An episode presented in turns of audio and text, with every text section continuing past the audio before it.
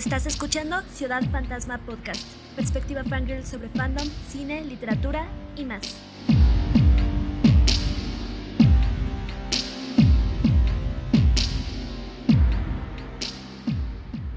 Saludos espectros, bienvenidos a Ciudad Fantasma Podcast, episodio número 6. Conmigo se encuentran Isu. Hola, hola. Y Mao. Hola. Mi nombre es Cian y el tema de hoy es otro héroe del fandom, pero esta vez es uno de carne y hueso, hasta donde sabemos, porque yo tengo mis dudas. Pero es, de carne y hueso, más allá de eso no podemos asegurar nada. es un vampiro, creo yo. Es yo insisto que no sé si vampiro, pero inmortal de algún tipo sí. Ah, bueno, en realidad tendríamos que conducir nadie ha realizado todavía esa investigación, o al menos nadie que me haya querido compartir sus resultados, así que... Así de, yo me ofrezco, señor, mándenos por favor una muestra de células, yo, yo reviso eso. Nadie lo ha investigado, pero todo el mundo lo sabe, que él guarda algo, un misterio súper profundo, algo, el secreto de la inmortalidad. Y si todavía no han adivinado de quién hablamos, es del actor Keanu Reeves. Actor canadiense, Keanu Reeves, que pues es uno de los grandes iconos de las películas del fandom ah, y de muchas otras, porque el señor tiene más de 100 créditos de actuación. Pero creo que su carrera ha sido como muy variada, muy, muy ecléctica y tiene una. Tiene mucho prestigio, digamos, en lo que le podemos llamar géneros alternativos y géneros de fandom. El caso es que nos lo queremos mucho Vamos a hablar de por qué nos gusta. en todos los niveles, ¿no? O sea, desde, desde películas, desde sus cameos en otras historias, los memes que se han hecho de él, absolutamente todo. Vamos a hablar de por qué nos gusta y por qué hace mejores todas las películas en las que aparece. Así que, pues eso. es realeza del porque lo hace todo. Su preciosa cara es más que suficiente. Su talento, además, es un gran plus dentro de lo que podemos observar. Y en esta casa no se habla mal de Keanu Reeves. Así de sencillo. No es una amenaza, bueno, un poquito. no, es amenaza, pero si se atreven a decir algo malo de Keanu Reeves, y Mao y yo vamos a tener que irlos a buscar con un bate en la mano. hay tabla, hay tabla. Y si las van a buscar ellas, es mejor a que si los encuentra Keanu Reeves, porque claramente el hombre es realeza del cine de acción. Eh, pues en sus proyectos personales obviamente tiene mucho cariño por el género. Es uno de los creadores del cine de acción como, como es, como existen hoy en día, creo yo. Pero vamos a hablar un poco de, vamos a hablar de eso después porque tenemos que empezar por lo obvio y es The Matrix. The Matrix. Su ascenso en el cine. Sí, no, la, que lo catapultó tanto a él como a Carrie Ann Moss a la fama realmente, porque aunque creo que ambos habían hecho cosas antes de eso, sus nombres no eran tan conocidos como lo que sucedió después de que The Matrix explotó en el, en el fandom, ¿no? Sí, correcto. No, él tuvo una carrera súper, súper, la verdad, bastante prodigiosa desde pequeño, pero Matrix fue como que la joya de la corona para él, justamente. Lo que terminó de, lanzarlo completamente al estrellato y catalogarlo como el actor que es hoy en día, además de multifacético, actor 100% de acción también y que, bueno, súper admirable que realice todo lo que haga, o sea, por cuenta propia y casi no utilice stunts o, no los utilice definitivamente.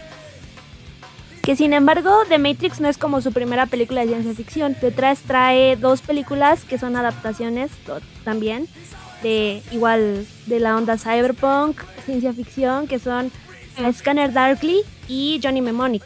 Y yo creo que tuvieron un poco que ver en el hecho de que de que Keanu Reeves estuviera como tan cómodo en el papel de Neo. Neo. ¿Cómo se dice? Neo. Yo le digo Neo.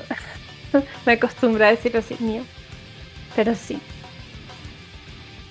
Sí, pues eh, la influencia de. Bueno, vamos. Por supuesto, tenemos que empezar aceptando que Matrix es una colección de influencias muy fuerte de lo que venía siendo el cyberpunk ya de por sí. Que incluso William Gibson lo comentó que Matrix hacía un, una amalgama muy buena de todas las referencias de ciencia ficción del momento para contar una historia. Entonces, por supuesto que Johnny Mnemonic debió de haber este, pavimentado mucho el camino hacia Matrix, tanto para Keanu Reeves como, como actor, como para las Wachowski en, en lo que querían hacer eh, de Matrix, que por supuesto que tomó una gran cantidad de inspiración de las historias de William Gibson. El concepto mismo de la Matrix es de William Gibson, si no me equivoco. Y otra de las paralelos interesantes entre The Matrix y Johnny Mnemonic es la influencia que tuvo la suerte en el hecho de que eventualmente tuviéramos las películas que tenemos. Johnny Mnemonic es una película que se trastocó mucho, ¿no? Por la metida de mano corporativa que le, que le aplicaron. O sea, la historia difiere bastante del cuento en el que está basado, principalmente porque hubo que estirarla y hacer más larga la película, meterle más personajes es una película entretenida y relevante, porque otra vez es, es parte del ciclo Cyberpunk de Keanu Reeves, pero no termina de ser buena.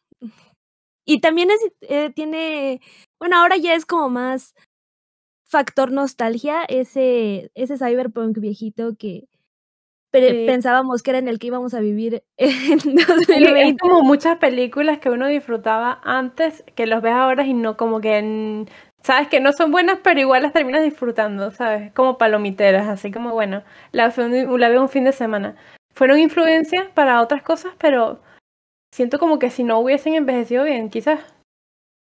Es que como que la ciencia ficción en particular no tiene, o sea, no, no tiene como esta posibilidad de envejecer tan bien como otras otras sagas, o sea, el terror y eso a lo mejor ya le empiezas a ver los cables y los muñequitos de plástico y todo eso, y le da un poquito mm, de, de carisma, digámoslo, pero a la ciencia ficción tiene esta cosa que por mucho que tuvieran imaginación de hacia dónde iba el, este, la tecnología, cambia todo. Entonces, después de un punto, cosas que deberían de ser terroríficas o impactantes pasan a ser graciosas.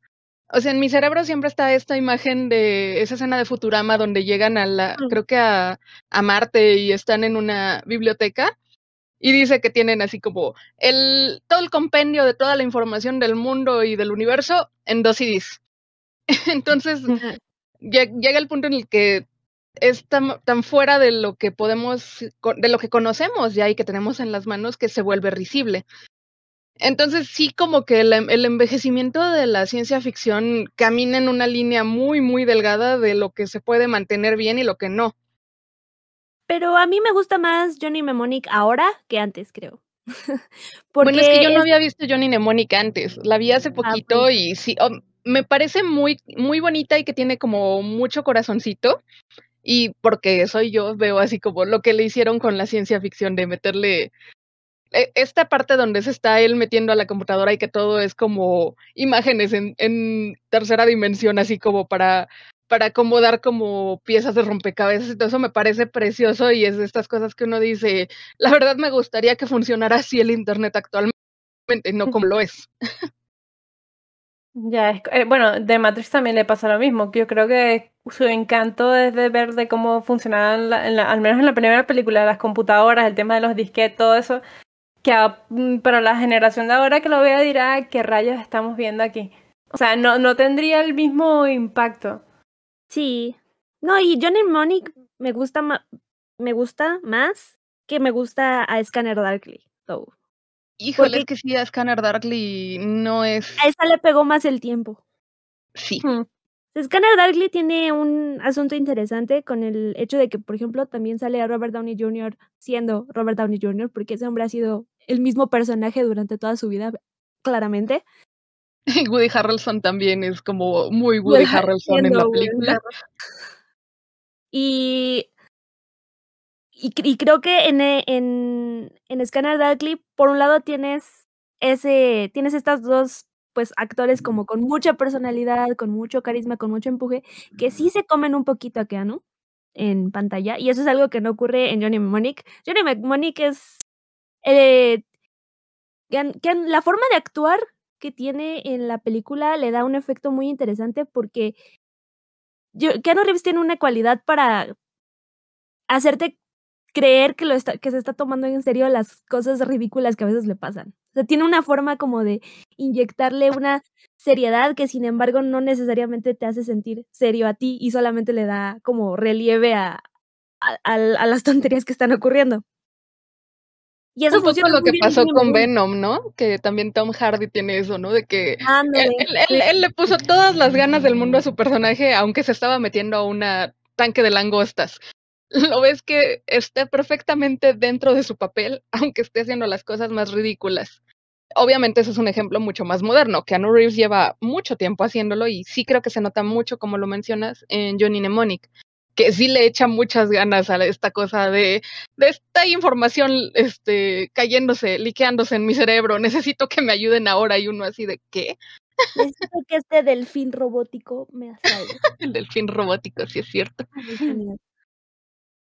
Pero entonces sí es algo que hace, que justamente es algo que también hace Tom Hardy muchas veces. Balancean la historia y yo creo que también esa es una de las razones por las que se lucen ambos, pero Keanu Reeves tiene como más películas en, en fantasía, en fantasía, en horror, en ciencia ficción, le da un, un aire que es como a la vez serio y a la vez hace que te puedas como meter más en la historia.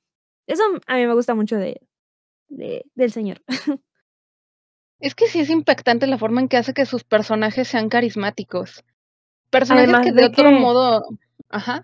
No, perdón, es que además se le nota un montón el cariño, porque no solamente es como que leo el script, me lo aprendo, actúo, es que él es como que se mete tanto y como que quiere muchísimo a cada personaje que interpreta. Bueno, no sé si ustedes han visto justamente los, el Game Awards hace poco que hubo que él estaba allí presentando sobre el nuevo juego de Matrix. Y, o si no, cuando estaba en el show de Graham Norton que estaba hablando sobre el personaje. Y, y, es que le brillaban los ojos, ¿sabes? Cuando hablaba sobre Neo, o sea, eh, sobre The Matrix, cualquier tipo de cosas le brillaban los ojos y era como un niño, se levantaba de la silla, tenía muchos gestos físicos que solamente le pasan a las personas cuando están emocionadas con, con ciertas cosas. Entonces, claro, tú todas las cualidades anteriores que se han mencionado, más que sea una persona que realmente ama lo que hace, ama el personaje, la historia que está eh, con la que está involucrado, pues termina siendo como que sensacional, ¿sabes? Es como que el, el toque que faltaba para que fuese perfecto. Sí, a mí me queda muy claro que hace los personajes que de verdad le gustan, porque yo no le he visto una película donde no lo vea que disfruta el personaje que está interpretando. Entonces, no sé si ha tenido mucha suerte. Actualmente es, por supuesto que ya tiene la posibilidad de elegir qué hace y qué no hace. Pero antes sí se nota mucho que desde el principio todos sus personajes les tienen, los tiene como muy cerca de su corazoncito y los entiende mucho y los hace con muchas ganas. Ah. Sí, yo no he visto, yo no creo que estoy tratando de pensar y creo que ni siquiera, nunca he visto una película de Keanu Reeves donde Keanu Reeves no se vea justo poniendo todo en su personaje. un, personaje donde, donde no lo sientas proyectarse, aunque la historia no funcione o aunque la historia sea cualquier cosa, o sea, cualquier tipo de problemas que tenga la película. Si es Keanu Reeves el que está actuando, él no es uno de los problemas. Sí, no, por ejemplo, en, Scanner Darkly se nota mucho eso, ¿no? Que lo ves que, que la, la historia como que a, momentos está como un poco planita, como que trata de decir cosas sin realmente lograrlo, pero esta cuestión que mantiene Keanu de la confusión que tiene su personaje, que lo ves que está perdiendo un poco quién es en el camino, es es súper endearing el todo, es muy bonito y tú sí le echa muchas ganas siempre. Es totalmente apasionado. De... Es uno de los pocos actores que, o sea, que hay muchos buenos actores en Hollywood, pero hay pocos realmente que lleguen a ese nivel de pasión con lo que hacen.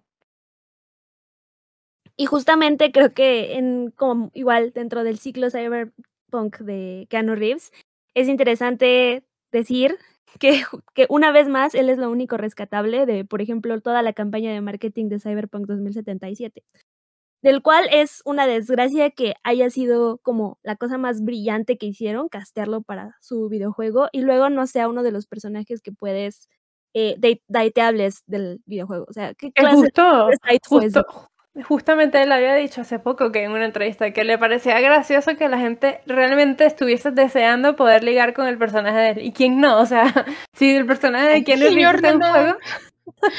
O sea, él es tan down to earth y él es así como que no, no se considera gran cosa mientras la mitad del internet estamos cacheteando las banquetas por él. es, es como muy, muy parte de su carisma. Y sí, eh, lo de, lo de Cyberpunk 2077 es una grosería. ¿Cómo metes a Keanu Reeves? El, el desastre que se hizo en la convención cuando apareció y que todo el mundo entró ahí casi en crisis y todo eso. ¿Ves eso y no, no lo permites que, lo, que sea romanceable? Es una tontería. Yo creo que el juego se hubiese vendido incluso mejor. Da igual los, da igual los glitch si hubiese permitido esa faceta. O sea, si hubiesen podido 2077, el rom-com puedes romancear a Keanu Reeves. Es que Eso todos lo querían. Sea hombre, mujer, da igual. Todo el mundo quería poder salir con, con Keanu. Y sus lentes de sol y su bracito metálico. Su bracito metálico. Ya se lo hace más sexy cada destacar. No, y, y, la guitarra y todos, o sea, eh, una vez más es, le pone corazón al personaje y es lo único que le pone corazón a todo el videojuego. Entonces. Sí, pues yo no vi absolutamente nada más de ese videojuego que fuera tan llamativo. Pero apareció su personaje y es como, míralo, es bonito, es precioso, sus lentes, todo. Lo ves y si te dan ganas de, sí, sí, sí, voy contigo a donde quieras, no hay ningún problema.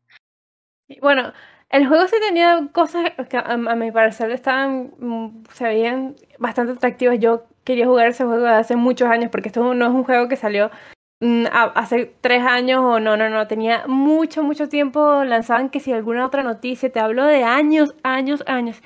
Este, pero lo que pasa es que, bueno, me imagino que todo el rush de la compañía, querer liberarlo antes, cuestiones de dinero, pues terminó pasando como lo que pasa cuando haces algo apresurado se, termina cagando, literalmente. Y Keanu fue una de las pocas salvavidas que le quedó.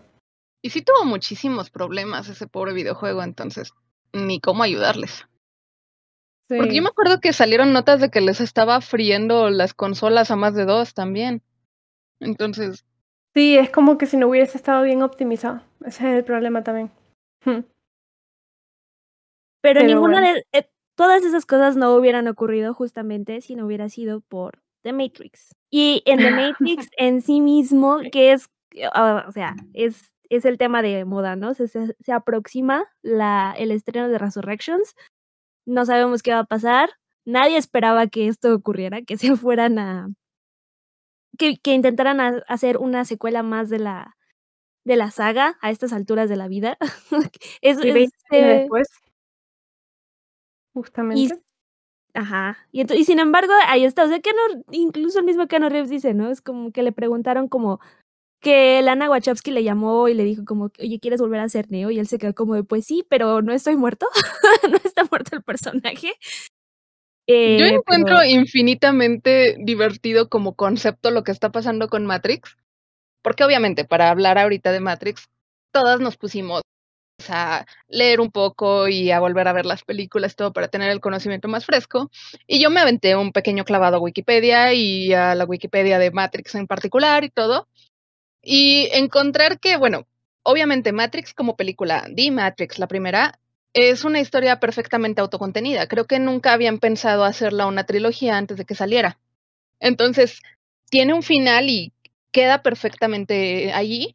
Y sin embargo, unos cuantos años después tuvimos Matrix Revolutions y Matrix Reloaded. Y efectivamente llegamos al punto en el que se supone que Trinity y Neo ya murieron, que todo volvió a la normalidad, que ya se alcanzó una paz con las máquinas y debería de ser un final. Y aún así, la historia continuó en un videojuego online hasta llegar a otro punto donde se tuvo que cerrar el videojuego porque creo que ya nada más había 500 users en el servidor. Y aún así, la historia se rehúsa a morir. Tenemos ahora Matrix Resurrections. Y, lo encuentro gracioso así en ese sentido de que no hay nadie, creo, que haya esté en las calles clamando por una nueva película de Matrix. O sea, no, no somos el Snyder Cut. Y sin embargo, Matrix sigue existiendo y no se siente tanto un cash grab como otras cosas, sino se siente como que de verdad la historia quiere continuar. y lo encuentro infinitamente divertido. Y curioso, y tengo miedo y al mismo tiempo no. Yo creo que tengo más emoción que miedo.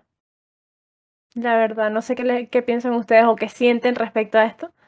A pesar de que nadie, Sí, sí, sí, sí, yo también. Es que a pesar de que uno no haya estado con una banderita en plan, queremos Matrix, queremos Matrix, porque obviamente ya las películas estaban como que, ¿qué más vas a exprimirle a esto si ya todo está cerrado completamente? Pero si sale algo, es porque quizás la misma Lana quiera contar algo o quedó algo por contar. Entonces, claro, eso es lo que me causa más curiosidad del asunto. Sí, yo estoy segura de que de que Lana tiene algo que decirnos. Es como, a ver qué, de qué se trata. A lo mejor nos va a decir, todas sus interpretaciones anteriores están tontas y, tienen, y vamos a hablar ahora de qué se trataba el asunto. No lo sé. Quiero ver qué nos cuenta. No creo que sea malo, pero no sé qué esperar en realidad. No, es que nadie sabe realmente qué esperar. O sea, yo lo que más siento es curiosidad, y, mm. pero también es como wary. O sea, no, no, no me siento como demasiado como con ganas de hacerme expectativas de la película, porque las Wachowski en general, y, que esa es otra, ¿no? O sea, en realidad creo que es, no hay muchas películas que hayan hecho solas, ¿no? O una... No, no, no a dueto. Ana se ha hecho una o dos que son, que ha hecho ella sola, pero pero, sí, o sea, en particular suelen trabajar juntas y Matrix es como muy su bebé en conjunto. Exacto, ¿no? Entonces, como eso por una parte. Por otra parte, las Wachowski son como genios que te dan una idea brillante y una idea absurda al mismo tiempo y nunca sabes cuál es cuál. o sea, sí, hay, hay muchas cosas en sus películas eh, que a veces son desconcertantes o, o no necesariamente dan en el blanco. Y lo mismo hay mil, ahí tienen sus genialidades. The Matrix claramente es como una de sus genialidades, pero pues hay una razón, hay razones por las cuales las siguientes dos, pues son, por decirlo menos, controversiales. yo creo que ellas, por más que sea que hayan tenido algunos fallos en, digamos los fallos entre comillas, entre comillas, perdón, Em, en otras de sus películas, lo que yo creo que las más le diferencia es la creatividad. Son muy originales a la hora de hacer las cosas. Que puede que funcione no en Hollywood o en taquilla, da igual. Pero creo como que les queda. Les queda eso de que, de que pueden plasmar lo que quieren sin necesidad de que otros estén, ¿sabes? Como como que, o sea, el típico artista que plasma su arte sin necesidad de que otro esté intentándolo cambiar. Ellas hacen lo que les gusta y bueno, si la gente no le gusta es otra cosa. Pero son personas sumamente creativas. Para mí las ideas que siempre tienen, bueno, las filmografías que ellas, que ellas dos tienen me parece súper interesante. Es muy variada y al mismo tiempo siento que también es lo que las diferencia, justamente. Sí, creo que tienes toda la razón, ¿no? Parte del corazoncito que tienen todas las películas que hacen ellas es que hacen lo que les gusta. Una vez más, como lo decíamos de Keanu Reeves, ¿no? Que hacen historias que a ellas les interesa. Creo que no les importa tanto si los demás les gustan o no les gustan o lo entienden o no. Ellas lo están escribiendo porque es algo que ellas quieren contar. Y eso es una forma muy buena de, de crear las historias, creo yo. Sí, o sea, eso es completamente válido y, y, muy admirable de ellas, pero al mismo tiempo también como espectador no necesariamente son las cosas que queremos ver. O, Mira, últimamente vamos a tener a Keanu Reeves y a Carrie Ann Moss en pantalla grande. Son, podemos simple y llanamente pasarnos dos, tres horas comiendo palomitas y babeando. No, no, yo no veo ningún problema en ello.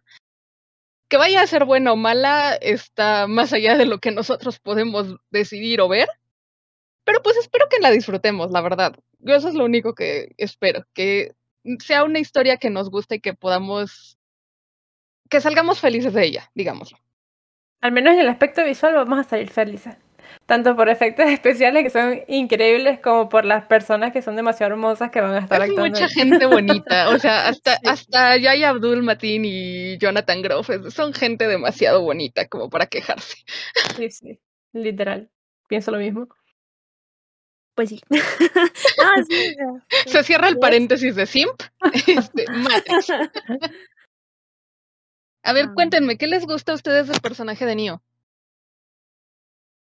Yo creo que el personaje es muy identificable, ¿sabes? O sea, yo creo que cualquier persona en algún punto se puede sentir como Neo. tanto como en el punto inicial de que estás así como, se sientes como atrapado en un trabajo que realmente no te gusta, o frustrado, o justamente los dilemas existencialistas de habrá algo más allá. Sabes, creo que todo el mundo hemos pasado por eso, o al menos es lo que yo creo, no sé, yo he pasado por eso. Sí, bueno, en este mundo capitalista, ¿quién no ha querido huir de su trabajo? O que te rescaten, más bien. Claro, ¿no? Es La, la, idea de que en, en realidad la aventura lo sacó justo de, de su, pues de la Matrix, ¿no? En sí, y que te rescate Trinity, ¿quién se va a quejar de eso? Literal, sí, sí, sí. y, y, lo otro que me parece fantástico del personaje es que no es el típico Mary Sue, ¿sabes? No es el típico protagonista de, ay, soy el Mesías, Salvador del mundo. O sea, sí era como el The Chosen One, pero no es tan fácil como decir yo soy de Chosen One y no, él, él, tenía que pasar por un proceso de él creérselo realmente como para que funcionara. Y eso me pareció interesante. Justamente ese punto que mencionas es mi parte favorita, que como historia de un elegido,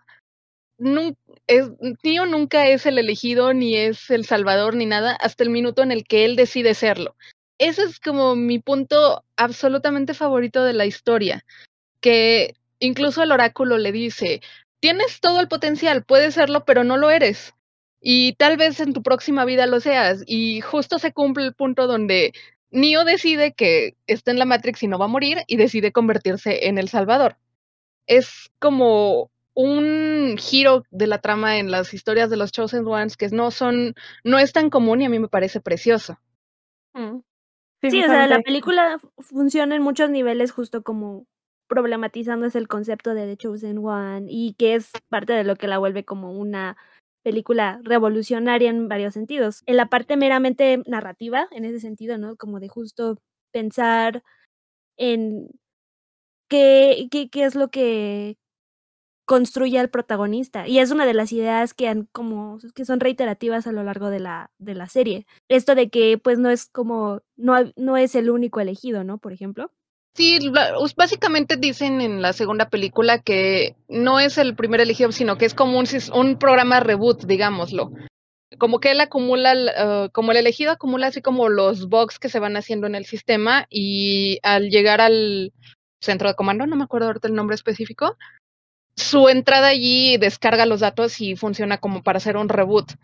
Y que también está muy padre que justamente Neo es el único elegido que ha tomado el camino contrario, porque no ama en específico a la humanidad, o más bien no ama en general a la humanidad, sino ama en particular a Trinity y decide en favor de ella y no de la humanidad.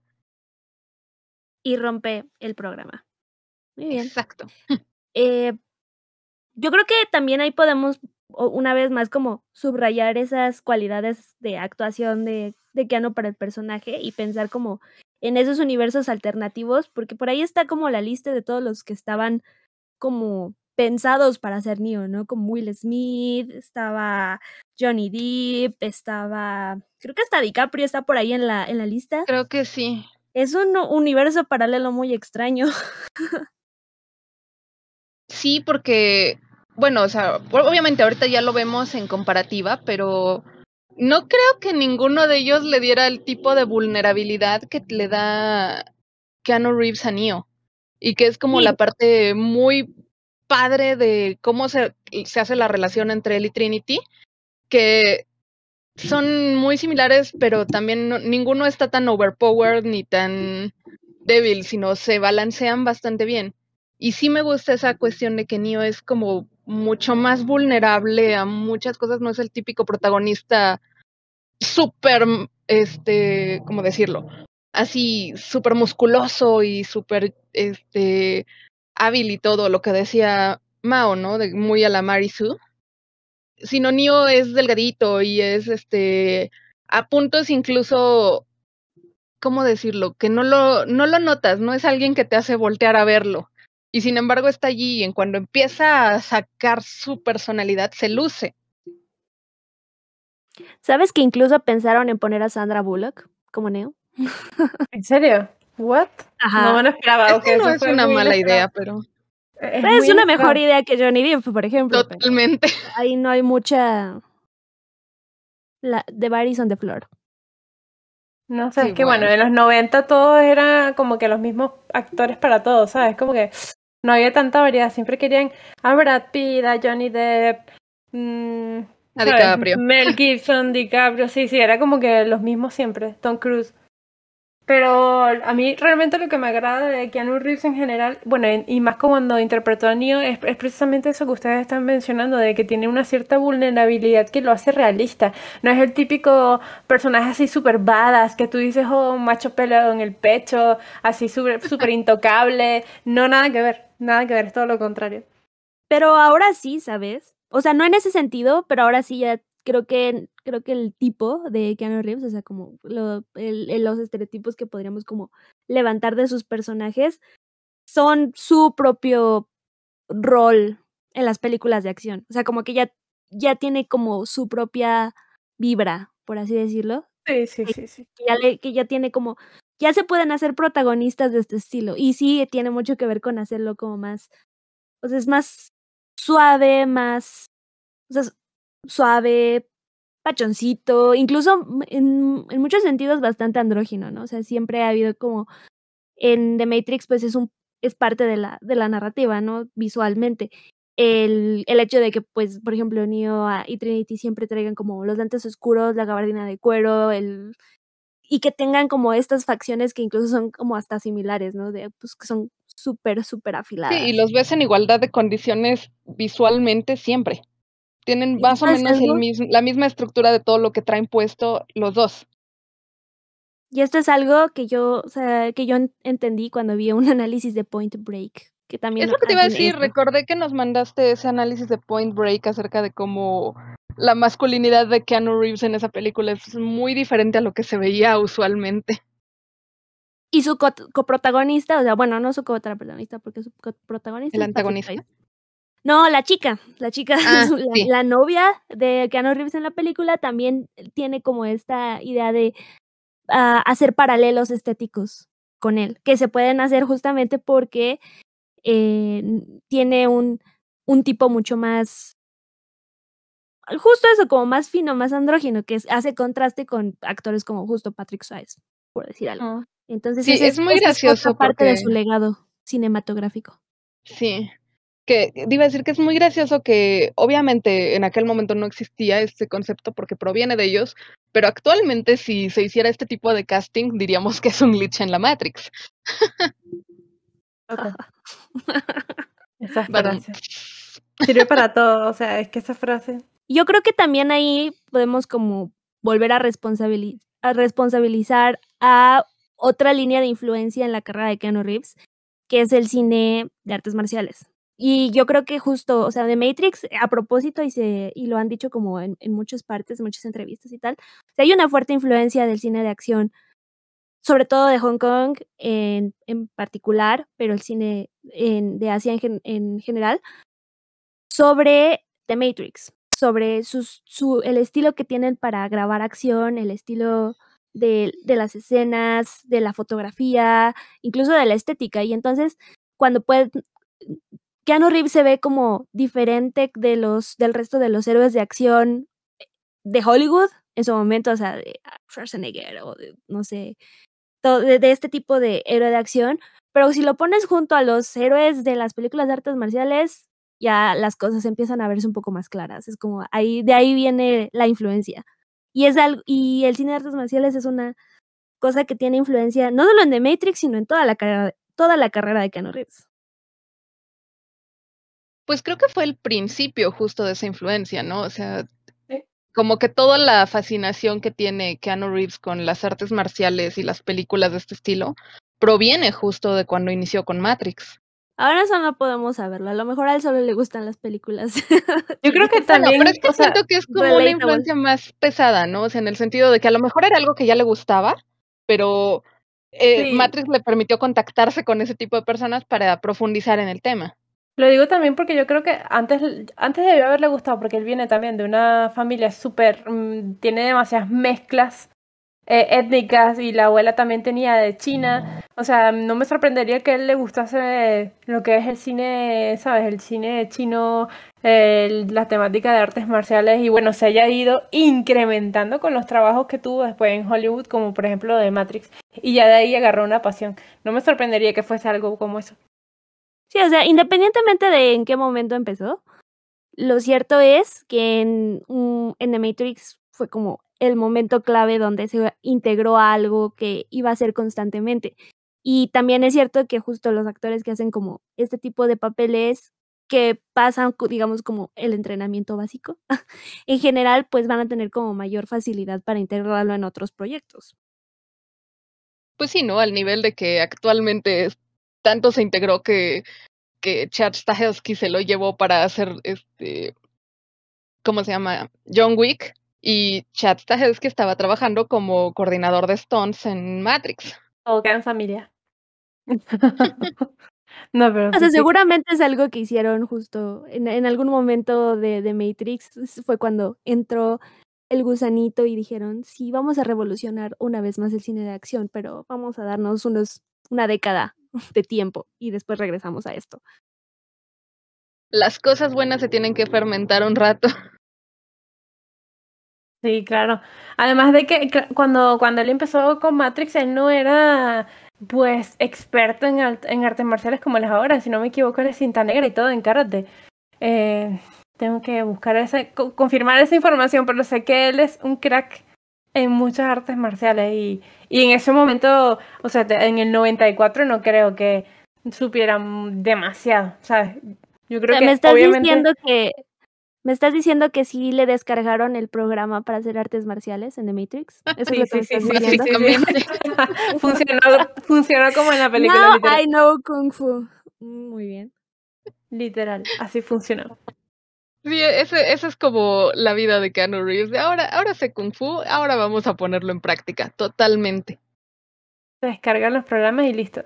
Programa de Krav Maga, programa de Kung Fu, programa de karate y todas las todo, todo lo que le dé la gana. Es como, es como, no sé, mira, ya a estas alturas es como un Jet Li canadiense. sí, sí, eso es. Es una gran comparativa, ¿sí? Literal, sí, sí. Pues eso serían como, eso es lo que a mí me gusta llamarle el ciclo de ciencia ficción de Keanu Reeves, que son como sus grandes hits. Pero tiene, tiene más películas, ¿no? Obviamente, y tiene incursiones en otros géneros. Y la fantasía, bueno, fantasía diagonal horror es otro de sus grandes bueno, que donde tiene como varias de las de mis películas favoritas. No sé si sean como las importantes en el cine, pero por lo menos sí son mis favoritas. y entonces podemos hablar justamente de pues yo a mí me gustaría que Mao nos hablara de Drácula una vez más. Bueno, yo no soy tan súper experta en la película de Francis Ford Coppola. que, su, historia favorita en el mundo es la de Black Pepper. No, sí, nada de eso, ándale. Pero es que, no, no, no, no, o sea, el personaje como tal de Drácula para mí es como que, no sé, como Juana de Arco, me parece sumamente, pero, eh, pero, pero, pero, hablando de la película de Francis Ford Coppola, una película que para su momento fue un exitazo o sea, no, no tanto como las películas de hoy en día que recaudan millones de millones de millones, pero fue un exitazo tanto así a nivel de guion como a nivel visual. Em, basada en el libro homónimo de Bram Stoker. Una película que, a pesar de que Keanu no haya tenido el papel más importante ni ni como que el más sobresaliente, su personaje, hablando de él en específico, porque como bueno, este podcast se trata de él, para no desviarme, eh, supo cómo trabajarlo y cómo hacer que las demás actuaciones no se lo comieran a él. O sea, el personaje de Jonathan Harker, ese abogado que viaja por, por Transilvania, que tiene su esposa, que está completamente enamorado de su esposa, que sufre todos estos horrores eh, por parte pues de lo que vendría siendo el conde Drácula. Em,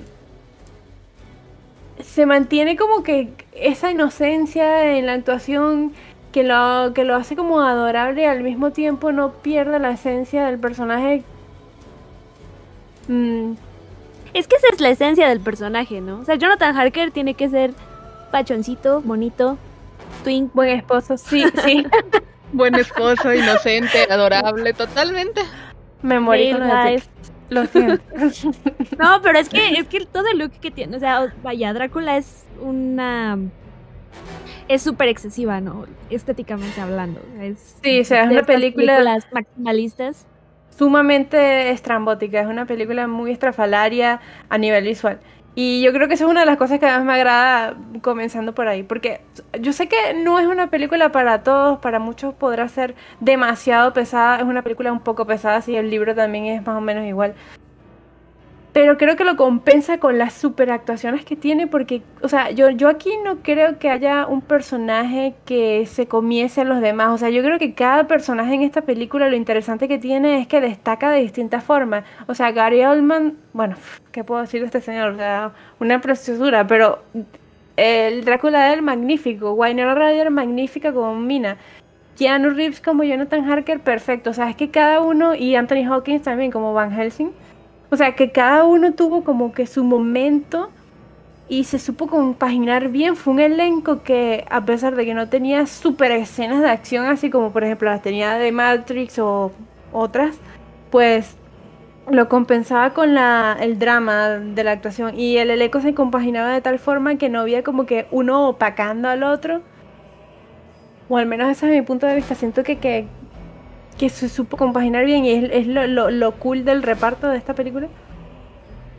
No, y coincido. Ese, reparto funciona perfectamente bien dentro de todo, considerando que son puros nombresotes actualmente. Pero también digo, era, era el 92, tampoco, no sé cómo estuvieran las cosas en ese momento, aunque creo que Gary Oldman y Mira, Hopkins siempre ha sido un hombre. ya eran, ya eran sí, oh, ya, ya. Anthony Hopkins, señor, es perfecto.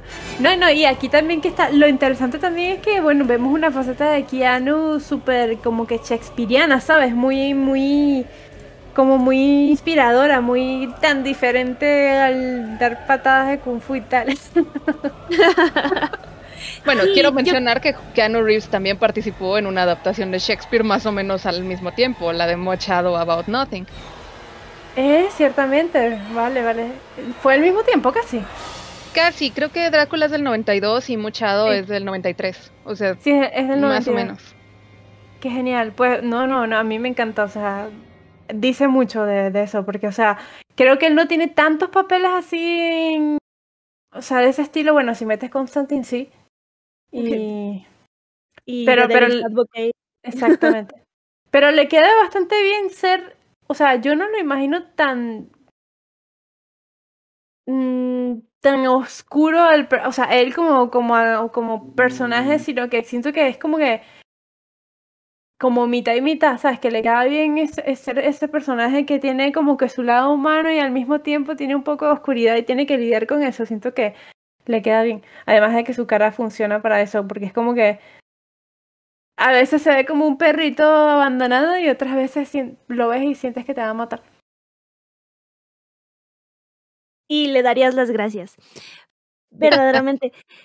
Pero yo creo que yo creo que todo eso que estás diciendo como en realidad sí está como conectado, ¿sabes? Un poco a su a al a las cosas que ya hemos dicho. Creo que es tiene mucha gravitas, ¿no? Creo que es lo que estaban tratando de, de decir ahorita con las referencias a Shakespeare. Tiene, tiene mucha... Eh, una vez más, es la seriedad que lleva consigo mismo. Y que creo que una de las cosas que lo hace efectivo usando sus ojitos de cachorro es que te da la, la sensación, tiene, tiene, una capacidad para escuchar al otro personaje o de proyectar como que tiene toda su atención, sus, todos sus, los romances con Keanu Reeves son como súper bonitos justo porque es, es, es, ese ideal, ¿no? De como de que te están, te están escuchando y te están poniendo una gran, una cantidad impresionante de atención completamente concentrada en, su, en sus coprotagonistas, ¿no? Que, que, por ejemplo, o sea, no es, es esta Winona Ryder en Drácula, ¿no? Sí y también en Scanner, en Scanner Darkly, es como también ahí hay un, una cierta resonancia. Que también bueno, están casados, ¿no? Ja. Estaban pensando en justamente en utilizar a Brad Pitt o a Johnny Depp para el papel de Jonathan Harker. Antes de elegirlo a él. Una vez Aprecio mucho que, que Keanu Reeves le haya quitado tantos papeles a Johnny Depp. Ay, es una a mí me encanta Johnny, pero si te soy sincera, creo que no creo que quizás se hubiese visto muy agresivo porque Johnny tiene como una actuación más aunque él es también es medio multifacético bastante, o sea, siento que quizás hubiese visto un poco más agresivo y ahí necesitaba como un papel de una persona que supiese, supiese actuar dócil, pero que no lo fuese completamente. No sé si me explico. Sí, pero no creo que sea como... No sé si la palabra sea dócil. Siento que justo es parte de la...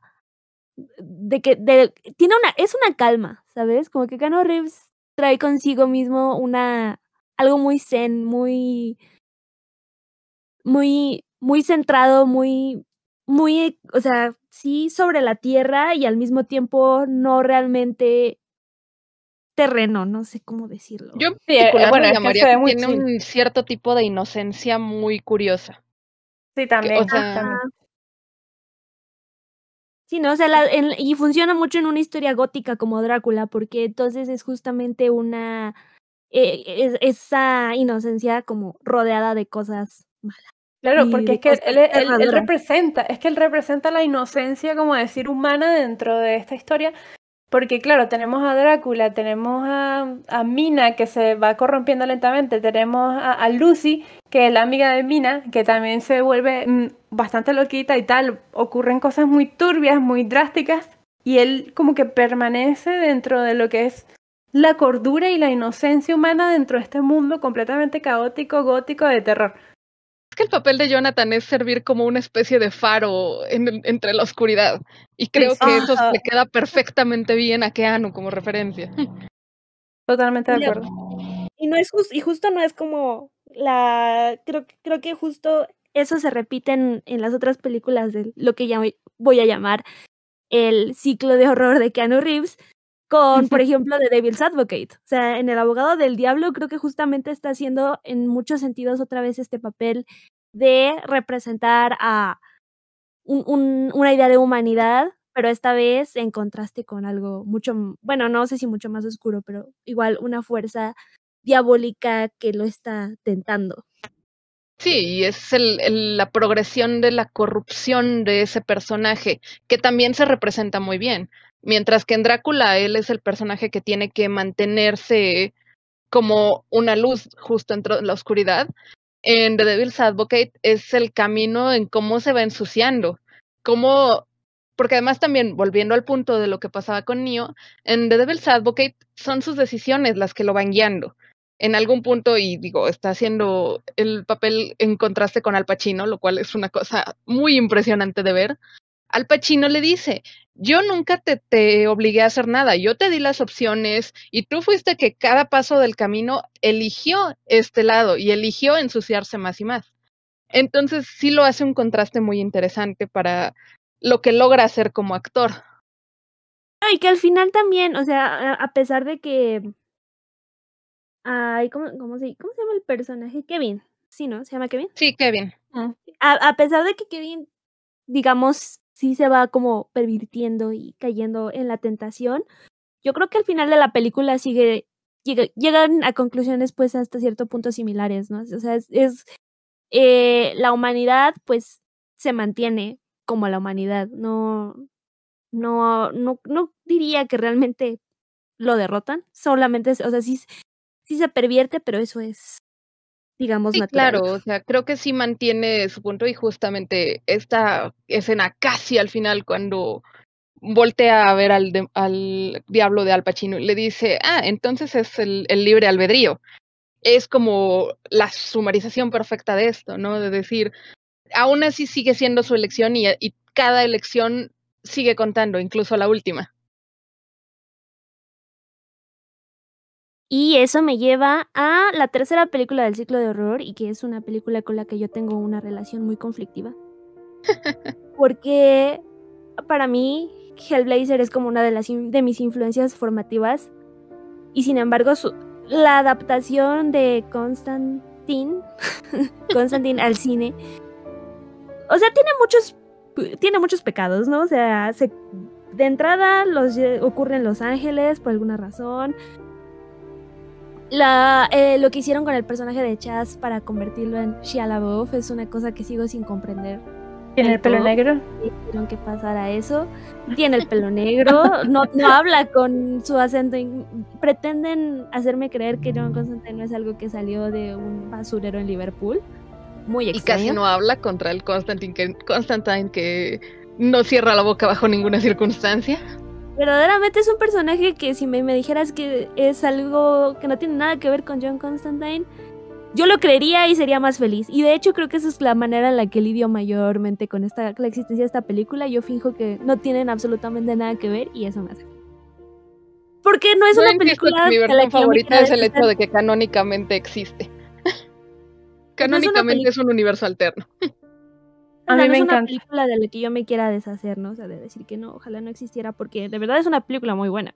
Es una película muy entretenida, visualmente es fantástica, o sea, es demencial. Las, la versión del... Es una de las pocas versiones del infierno que... Tiene Rachel Weisz. Tiene Rachel Weisz, eso... Y es... Rachel Weisz, creo que comparte, Rachel Weisz creo que comparte ese efecto con Keanu Reeves de que no puedes, no, no puedes cometer un mal error, un error casteándola, ¿no? O sea, es como todo lo que está se hace mejor. Sí, sí, sí, sí. Sí, sí totalmente de acuerdo. Pero esta película, hablando de que ahora está muy de moda el tema de los multiversos, gracias a Marvel lo puedes ver como si fuese un universo alterno. Y no sufres tanto. Mm. Mm. Insisto que en el canon de DC es un universo alterno. Creo que en algún punto el mismo Constantine dice que existe un, un Constantine en algún universo que vive en Los Ángeles y tiene el pelo negro. Y es como, it's fine, existe. No es, no es el Constantine de Hellblazer, es otro Constantine. Mira, DC hace muchas cosas que no me gustan, esta es una de ellas. Pero volvemos, ya sabes que el canon solo existe para tomar las cosas importantes y tirar el resto. Es hablar de Keanu Reeves. Y Keanu Reeves hace un muy buen papel. Eh, y es interesante contrastarlo con justo con Kevin y con Jonathan Harker. Porque su, su Constantine, su Constantine tiene justo no, no podemos decir que sea inocente, ¿no? Eso, yo, porque eso es algo que sí se va a como mantener, evidentemente, a través de los multiversos. Mm, pero creo que sí consigue proyectar una cierta inocencia maltratada, ¿no? O sea, no, eh, eh, su cinismo es el cinismo del, como del idealista decepcionado, no realmente como un, no es un cinismo tan tan, tan sucio, ¿no? Es, está más decepcionado que nada. Eso es lo del, del mundo. Y pues eso es parte de la trama, ¿no? De decir como el, su, pues su intento de suicidio, pues es un, en, en la película es un, eh, e, es, estuvo mal, el infierno, ¿no? Eh, en el contexto del, del mundo en el que está ocurriendo la película. Y sin embargo, la película concluye con él rechazando la idea de morir y haciendo como todo lo posible para evitarlo, incluso a pesar de que los dios y el diablo y los ángeles están en contra de, que este hombre siga por ahí causando problemas. En este punto yo pensaría que si Keanu se ve, es inocente, o sea, lo que se ve en sus otros personajes es la inocencia, justamente en Constantine lo que se ve es la humanidad porque es un personaje extremadamente humano y justo se nota en el contraste con el resto de personajes como Gabriel y como Lucifer que aparecen con él. Sí, eso es lo que lo hace como... E, e, esta es la faceta que... Yo creo que sí es la misma inocencia, pero sí tiene un giro que, que sí sería más apropiado describirlo justo como dices, como en ese sentido de humanidad. Y entonces es interesante, ¿no? Porque es que la inocencia es como muy, muy inherente a Keanu Reeves, creo yo. estamos viendo que justo comparando a estos tres personajes representan a la humanidad en las tres películas. Keanu Reeves está representando una forma de humanidad frente a las fuerzas del mal. Y eso... Una luz en la oscuridad, A pesar de que Constantine no, no es tan... O sea, eh, eh, bueno, al menos el de la película, ojo, porque yo no sé, no, no soy una cátedra de Hellblazer como tú, pero, o sea, tú lo ves y la persona más sarcástica, más apática que hay dentro de la película lo es él. Y con todo eso representa como esa esperanza de la humanidad, ¿no? Es un poco... Es gracioso porque sí, o sea, creo que Constantine lo odiaría como nada en este mundo pensarlo así, pero creo que sí sigue siendo un faro en la oscuridad.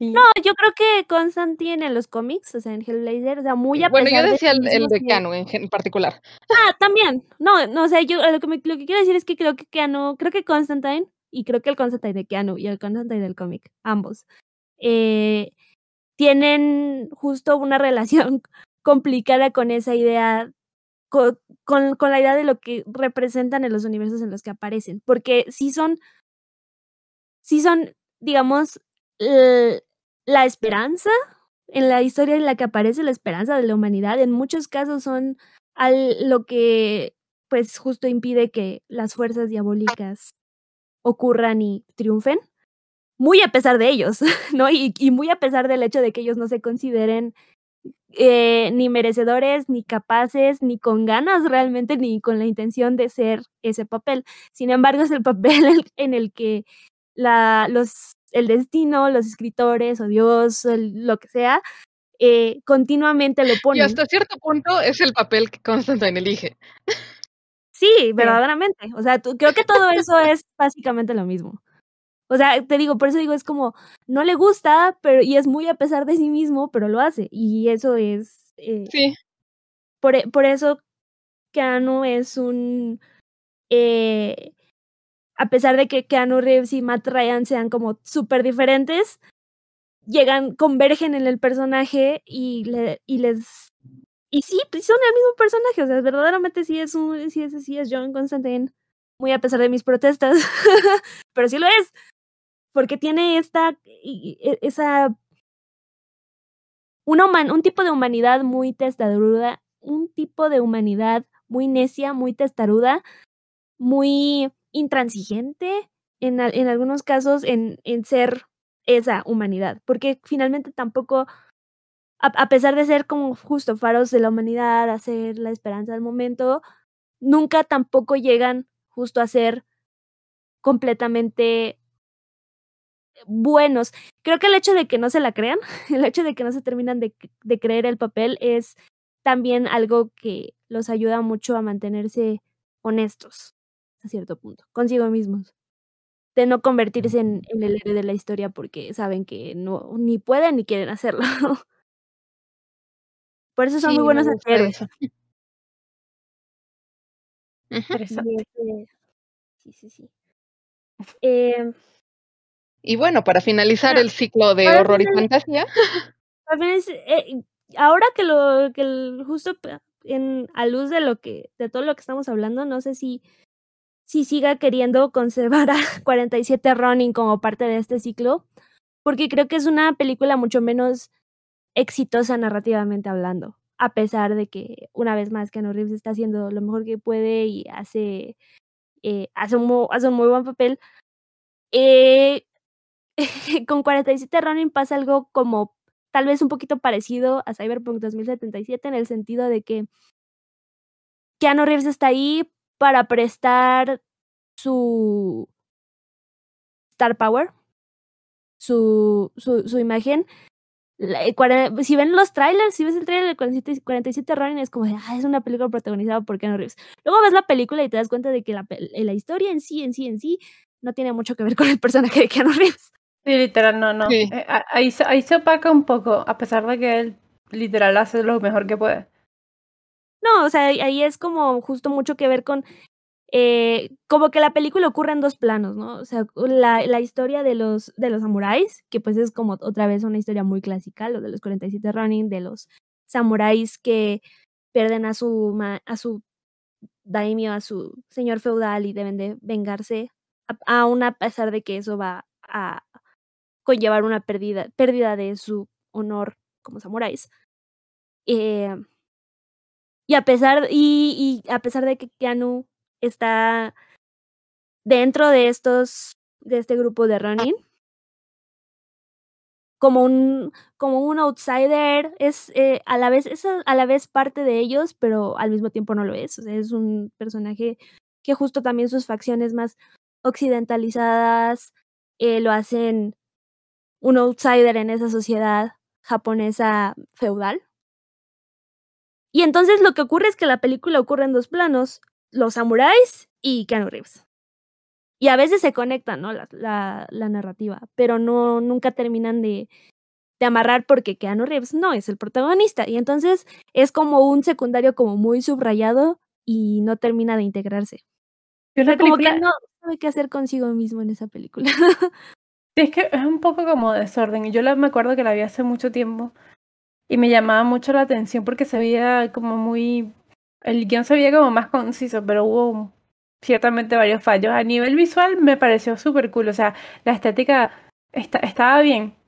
Pero creo que era algo que también había como mucho peso. O sea, en los trailers parecía como que todo el peso iba a caer en los hombros de Keanu Reeves porque era como que la estrella así como más famosa, ¿no? De la película creo yo, no me acuerdo quiénes más estaban, pero siento que había como mucha presión en él, ahí. No bueno, recuerdo a Rinko Kikuchi y siendo el dragón y es mi única memoria de esa película.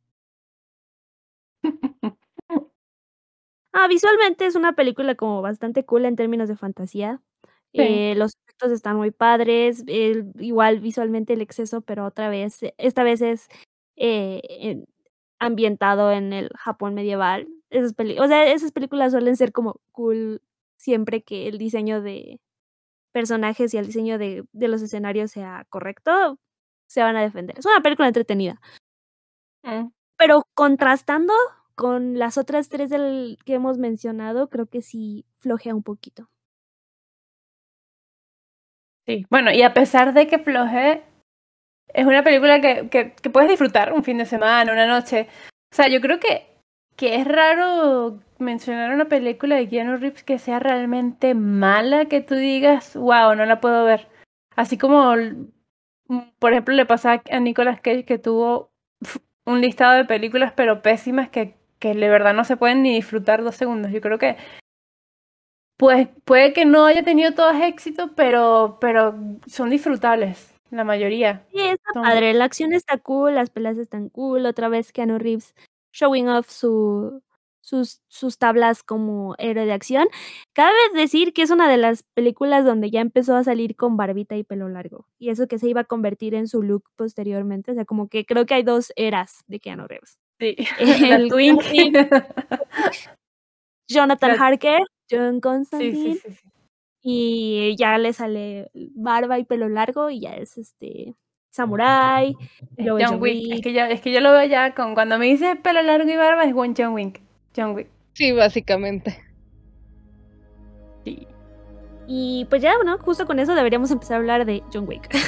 justo eso nos lleva a su zona de acción. Su magna opus. Para mí es creo que es lo mejor que ha hecho y o sea, existe justo la. Está The Matrix como único contendiente en ese sentido. Pero al menos es la que más me gusta a mí, su saga de John Wick.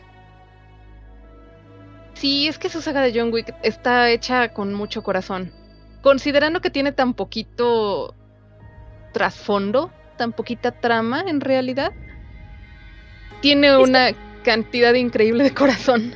Es que es una historia sumamente visual y, revolucionaria incluso en el sentido visual. O sea, cuando empezamos eh, este episodio yo mencionaba que justo hay una línea visual, cinemática, directa, que arranca en The Matrix y termina en John Wick y que justo es como una forma de, de occidentalizar formas visuales de representar la acción que que tomaron prestadas de, del cine de Hong Kong y que le dio, que, generó una línea visual muy, muy particular para el cine de acción occidental.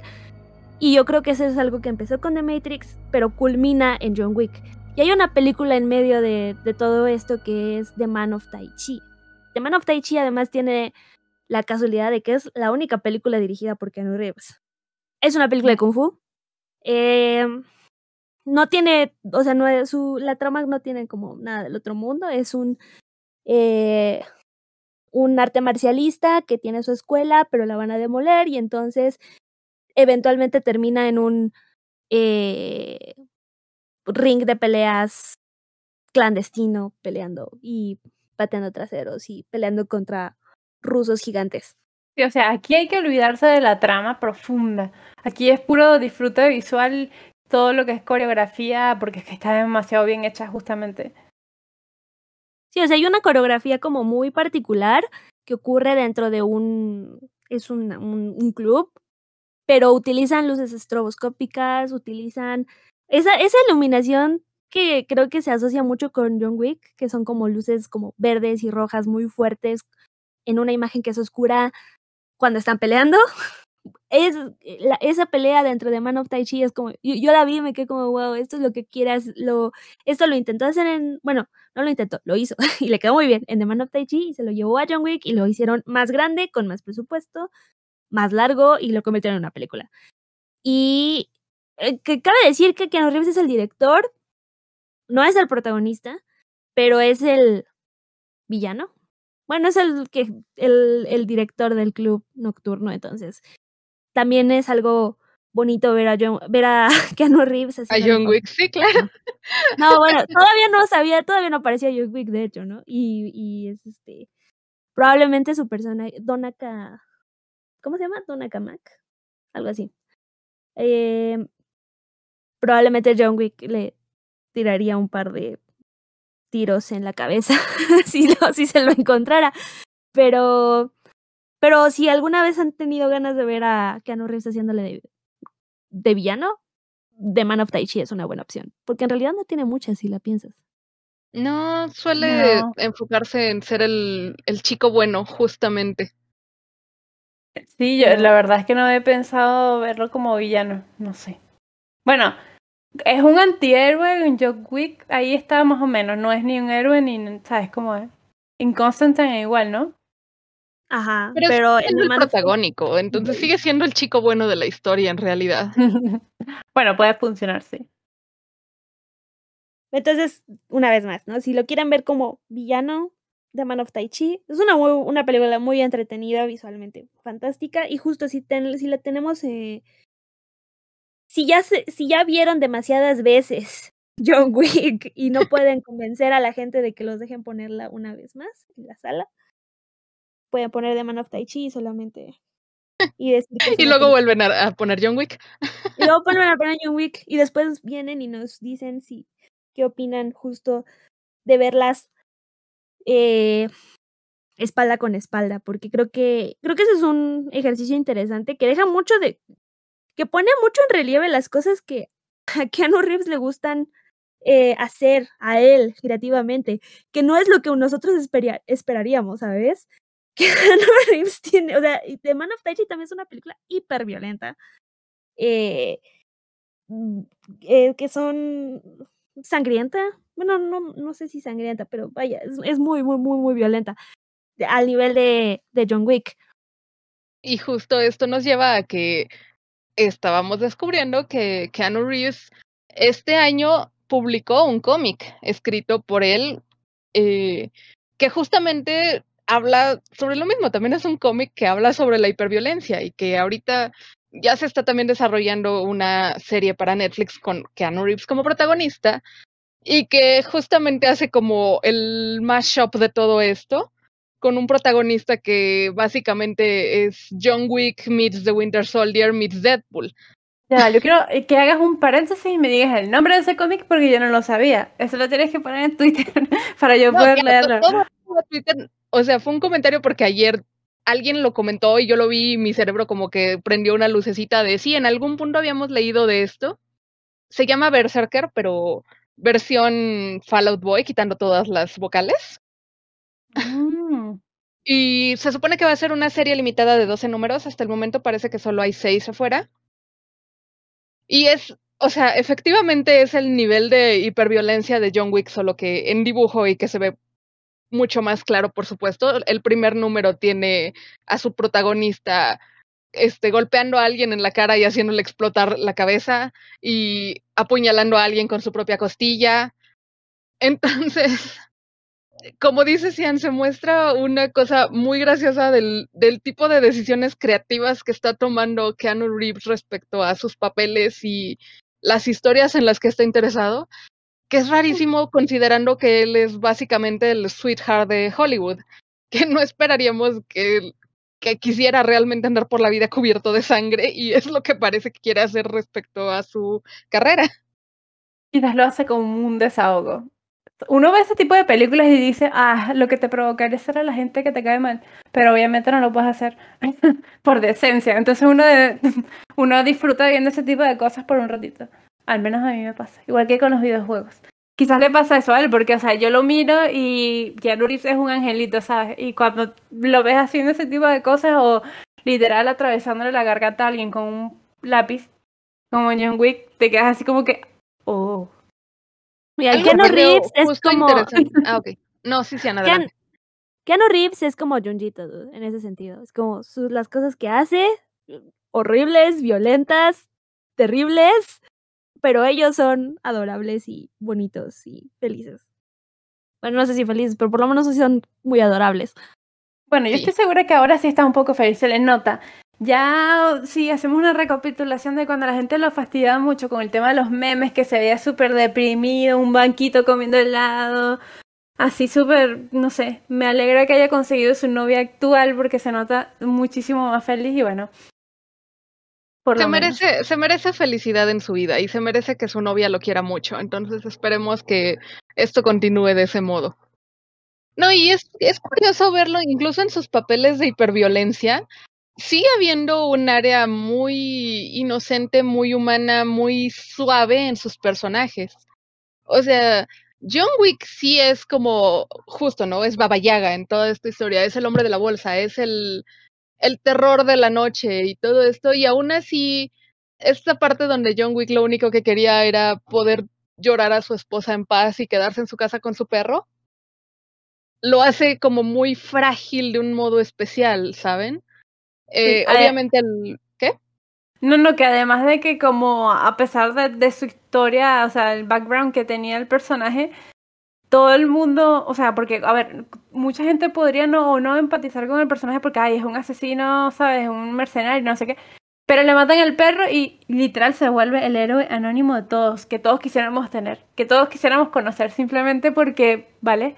Voy a vengar. Que obviamente sé que, que el perro no fue la razón como tal de lo todo de, lo que desencadenó todo el problema. Pero es como que cool, o sea, a la gente le gusta ver primero no le gusta ver que haya violencia con animales en película, me meto yo ahí, pero después que haya un vengador así como que bueno, me matas a mi perro, te reviento la cabeza. E, es muy cool. bueno, eso es humor, por supuesto, pero pero sí sí lo hace como muy muy humano en una forma especial a John Wick todo eso que realmente no es alguien que lo veas que quiera matar, es, es bueno en ello. Y su personaje de Berserker tiene este mismo punto, en que es alguien que tal vez sí disfruta matar, tal vez es, es muy bueno en ello, pero también tiene un punto muy soft en su personalidad. Entonces es muy interesante ver cómo se ha mantenido esa parte durante toda su carrera. Y una pregunta, ¿esto tiene que ver algo en, en el lore de, de, de, John Wick eh, tiene algo que ver o es historias completamente separadas? No, Berserker es una historia totalmente separada. Solo mm. que, o sea, es, es, esta cosa de al mismo tiempo como puedes ver al, al Keanu Reeves de ahorita de Patrick's Resurrections, que tienen todo el mismo look y sigue siendo como el mismo personaje visualmente. Mm, sí, o sea, también tiene barba y también también y tiene su pelito largo a la Winter Soldier. Sí. Y un brazo mecánico. Falta el brazo mecánico. Creo que no, no tiene un brazo mecánico porque te digo que es a la Deadpool. Este se, se regenera. Es un super soldado. Haz de cuenta. Pues, pues me la tengo que leer. Sí. Sí, está interesante realmente. Creo que, o sea, lo traté de leer más que nada sobre para ver más o menos de qué se trataba y cómo qué está, cómo está hecho y no está mal escrito como que están tratando, o sea, de verdad es así como página tras página de sangre y tripas volando, pero es muy introspectivo hasta eso. y es lo que se especializa ahora, ¿no? Hacer introspección con tripas volando. Y yo respeto mucho esa decisión estética. Totalmente. Pues como alguien que se crió desde pequeña viendo animes violentos, pues yo lo apruebo también. lo apruebo completamente. Que iba a comentar justamente algo curioso de que mm, yo, John Wick, eh, cuando salió la primera película, no era algo que me llamase la atención completamente porque no soy tan de consumir cosas así hiperviolentas que, no sé, que, que siento como que le faltaba como guion o algo así, no sé, no me llamaba la atención, era como que, ok, golpes, pistola, ta, ta, ta, muerte. Vale, después viene mi novia y me dijo, tienes que darle tal. Me la vi y fue como que, wow, ¿por qué, no vi esto en el cine? La primera no la vi nunca en el cine, la vi como que uno o dos años después, después vi la segunda todo pegado y fue como que, como diríamos en Venezuela, tuve que darme con una piedra en los dientes porque, o sea, a pesar de que la película en realidad sí es un poco básica, está muy bien construida, o sea, y tiene unos actorazos que, que, que terminan de complementar la historia muy bien. O sea, porque no solamente todo gira en, en torno a Keanu Reeves, que hay unos actorazos allí que tú te quedas como que wow. Ian McShane es para morirse allí. O sea, Dios mío, Ian McShane. Yo llegué a John Wick hasta para Bellum. O sea, ya cuando iba a salir para Bellum, fue cuando fue así de, mmm, debería ver John Wick. Y vi las dos primeras y me obsesioné y llegué. Fui, Cian y yo creo que fuimos a verla como cuatro veces en el cine. Y es que es muy buena. Uf, sí, yo estoy fascinada porque, aunque, como dices, la trama es bastante básica y bastante sencilla, la forma en la que yo veo John Wick es que va caminando una línea así súper delgada en el borde del urban, urban fantasy y me encantan las posibilidades. Entonces, me fascina esta idea de ¿qué, pasaría si John Wick sí de verdad fuera Baba Yaga, si de verdad fuera el hombre de la bolsa. Es, y, se presta muy fácilmente, o sea, toda la mitología que están construyendo alrededor del, del hotel y de cómo funciona este submundo, creo que, toca, tiene... Toca justamente lo que dices, toca la, la, la, como que la, la barrera sobrenatural. Llega un punto donde se nota, sí. Sí, entonces, obviamente no creo que lo hagan porque no, no creo que funcione ya visualmente dentro de lo que están contando, pero como posibilidad me fascina. Y por supuesto, como dices, todos los actores. Yo, digo, yo sí, es así como Ian McShane es como mi amor absoluto en esa película. Me fascina su personaje de Winston y me muero por saber qué va a pasar con él. No, y también, claro que en la primera quizás no te muestran mucho, pero todo lo que viene en la historia detrás de eh... Ay, joder, se me fue el nombre. Esto lo hace el ¿Cómo que se llama el hotel? No, no, no, no, se me Ah, el Continental. El Continental, sí. La historia que, que, que, tiene, el background que tiene el Continental, creo que fue una de las cosas que más me gustó a mí. o sea, yo necesito saber más de eso, necesito saber más de, lo, de las personas que, que allí van. O sea, es como que tienen mucho material para hacer contenido extra, así sea en formato película o en formato cómics. Pues mira, van a hacer una serie sobre el Continental, pero tristemente castearon a Mel Gibson, entonces no sé qué tan buena vaya a ser. Mel, Mel Gibson va a ser que el papel de Winston Joven. No, va a ser como el antagonista de la historia. Bueno. Yo odio a Mel Gibson, así que. Es que no, es que Netflix. No sé, yo, yo lo voy a poner en, en, duda porque es que Netflix también cuando quiere hacer cosas no le sabe muy bien. Entonces como que no, no me voy a hacer ningún tipo de expectativa hasta ver algo. Ya veremos hasta que salga, ¿no? Pero, pero se supone que sí quieren expandir eso. Y ya ves que también creo que van a hacer un spin-off sobre la bailarina de Parabellum. Eso sí me parece cool. Que era un poco posibilidad de dónde sacarle, la verdad, pero sí, sí, sí, a ver qué pasa. Eso me gusta, eso me gusta. Y a mí me gustaría como decir algo finalmente de John Wick. Y es que a pesar de que sí se le critica en algunos puntos como su falta de plot o su falta de trama. Yo creo que se nos es, es, una es una desconexión justo con las películas que son pues las raíces de John Wick, ¿no? Ya hablamos de justo de su, su vena de Kung Fu y tal. John Wick es una película completamente visual, o sea, es más, su, su intención siempre fue hacer experimentos visuales y coreográficos. Lo consigue perfectamente. Lo consigue perfectamente, pero también su historia le está contada dentro de la imagen y dentro del movimiento.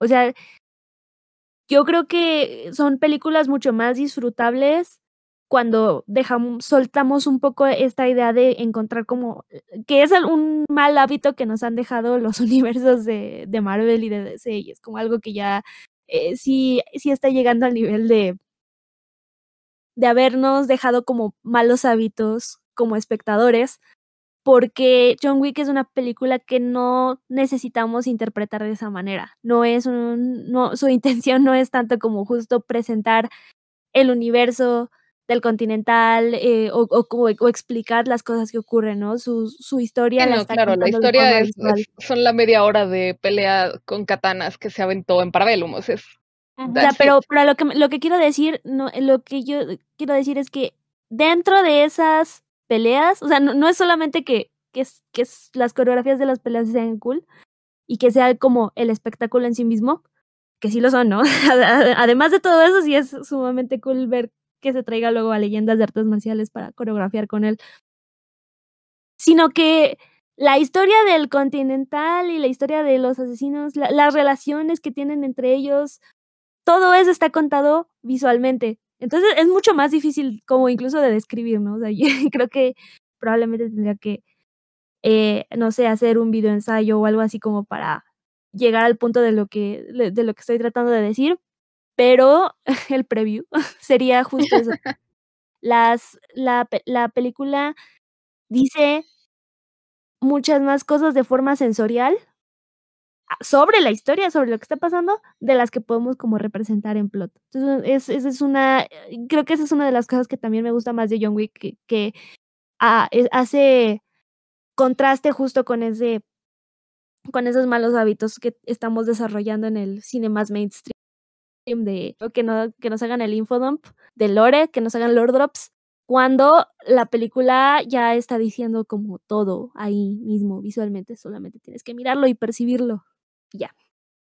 No, y yo lo digo, o sea, en particular digo esta cosa de me fascina como el background y la historia que se puede crear, pero lo digo más en el sentido del fandom, ¿no? O sea, creo que es un área de juegos extremadamente interesante. Lo que está en la película me parece perfecto tal y cual está. No creo que necesitemos. Por eso digo, o sea, siento que camina sobre el lado del Urban Fantasy, pero tampoco quiero que lo muevan porque me parece excelente lo que están trabajando así. Si quiero yo ver a John Wick como Babayaga, puedo agarrar y ponerme a escribir porque para eso está O3. Entonces, pero, eso es me como, parece muy padre.